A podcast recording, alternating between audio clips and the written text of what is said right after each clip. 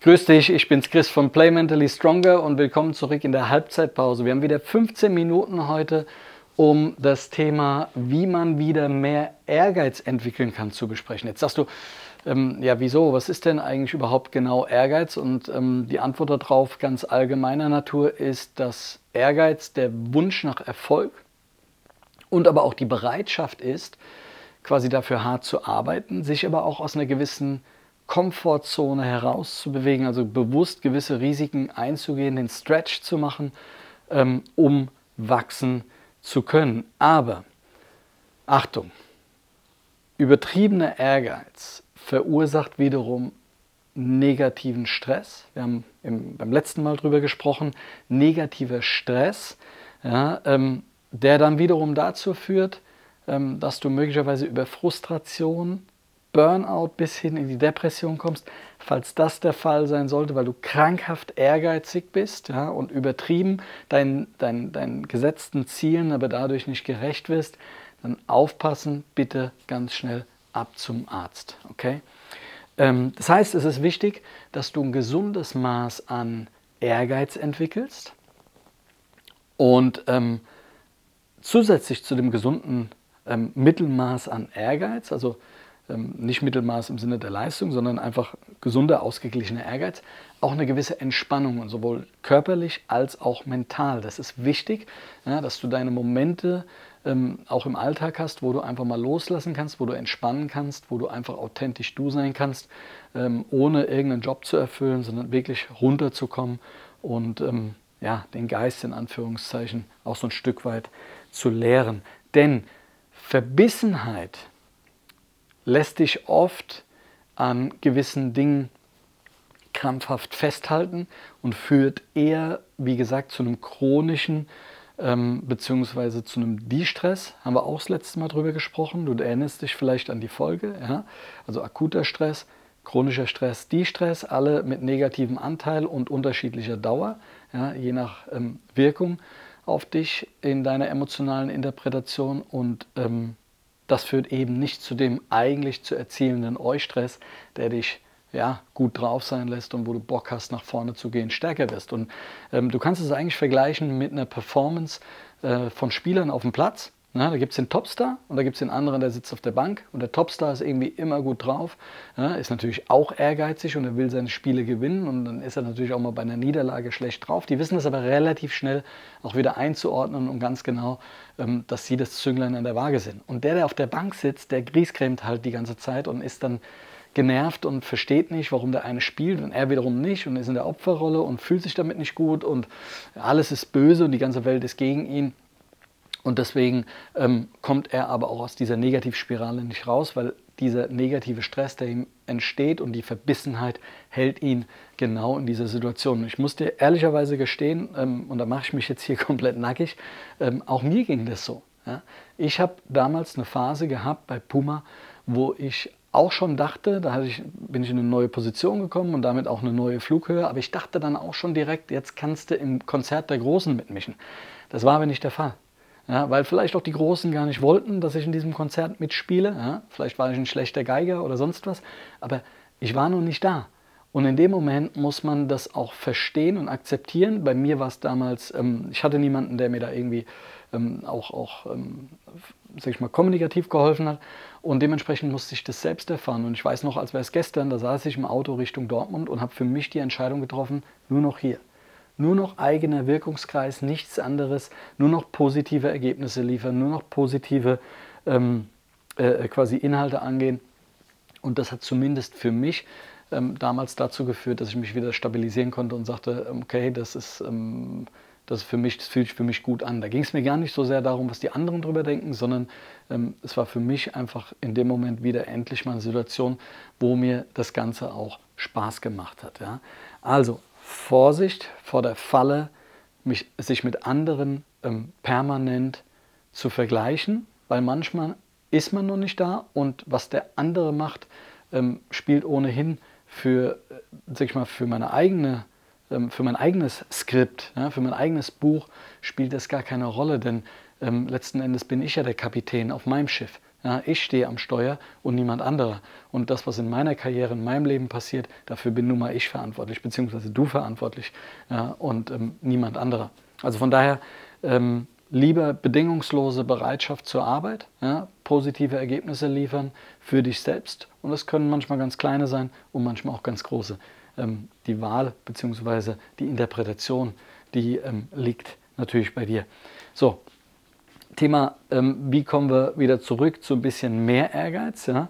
Ich habe ein 442 mitgebracht, wir gehen das einmal durch und ähm, wir fangen mit Position Nummer 1 an und zwar Ziele setzen.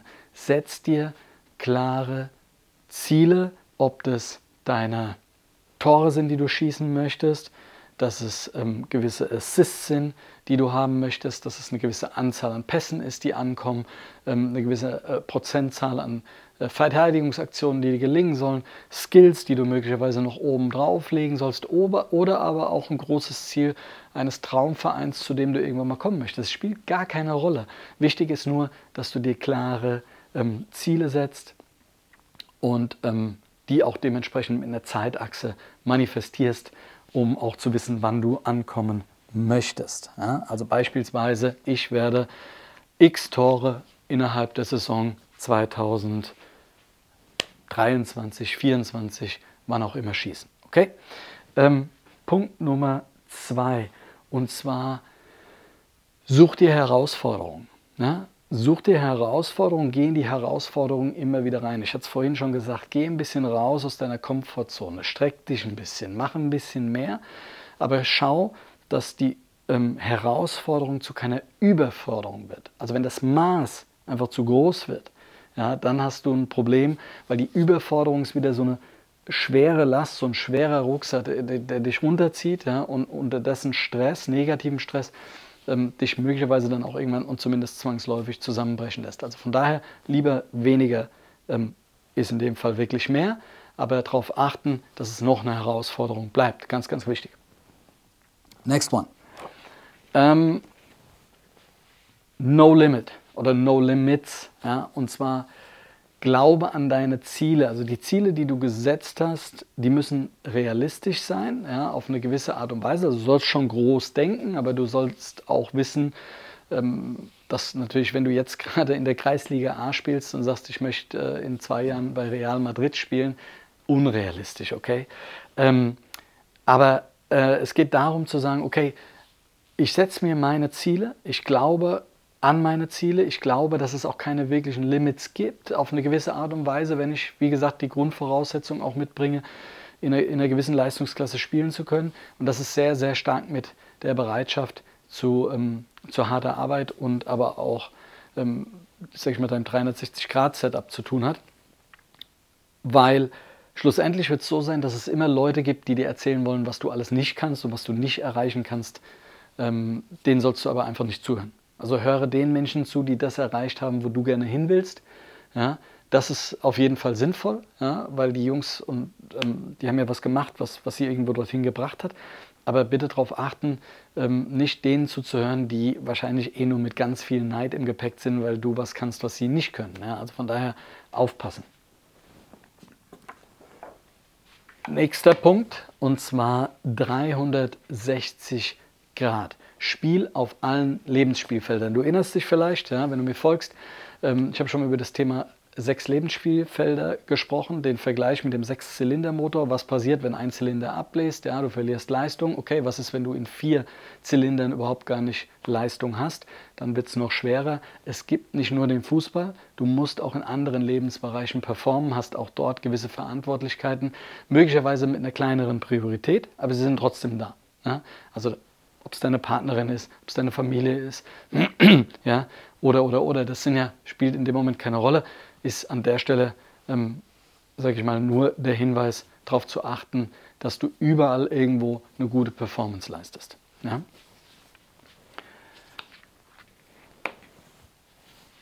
Suche dir Mentoren. Ganz, ganz wichtig. Und ich sage bewusst Mentorin, ja, weil es müssen in den verschiedenen Lebensbereichen verschiedene Mentoren sein, je nach Wichtigkeit und Ziele, die du irgendwo erreichen willst.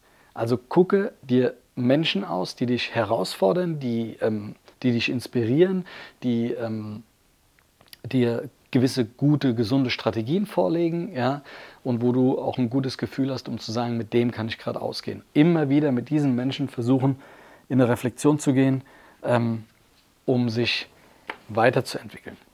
Darüber hinaus suche dir auch in deinem Bereich Vorbilder. Ja, nur weil du es schon geschafft hast, auf einer hohen Flughöhe zu sein, bedeutet es nicht, dass es nicht noch eine höhere Flughöhe gibt. Also suche dir Vorbilder, die ähm, irgendwas noch besser machen und mit denen du dich möglicherweise treffen kannst, mit denen du sprechen kannst, äh, von denen du dich inspirieren lassen kannst, ähm, die dir sagen, was sie so in ihrem Alltag machen. Ähm, du bist in der Zeit von Social Media. Ja, es gibt nichts leichteres als in Anführungszeichen innerhalb eurer ähm, äh, Gemeinschaften einen Connect zu machen ja, und zu sagen, ey, können wir mal uns austauschen? Ich bin irgendwie, ähm, du bist mein Vorbild und ich würde gerne einfach mal mit dir sprechen, was du anders machst als ich möglicherweise. Ja? Und das ist auch völlig okay. Das hat nichts mit Schleimen oder mit äh, sich unterwerfen zu tun. Es ist okay. Es gibt immer im Leben einen, der irgendwie nochmal besser sein wird. Also von daher, ähm, trau dich, geh auf die Menschen zu und sprich mit ihnen. Das wird dir definitiv nochmal Inspiration und Ehrgeiz sein. Positivität, da habe ich auch schon das letzte Mal drauf ähm, rumgekaut. Ja? Ähm, eine positive Einstellung ist das A und O.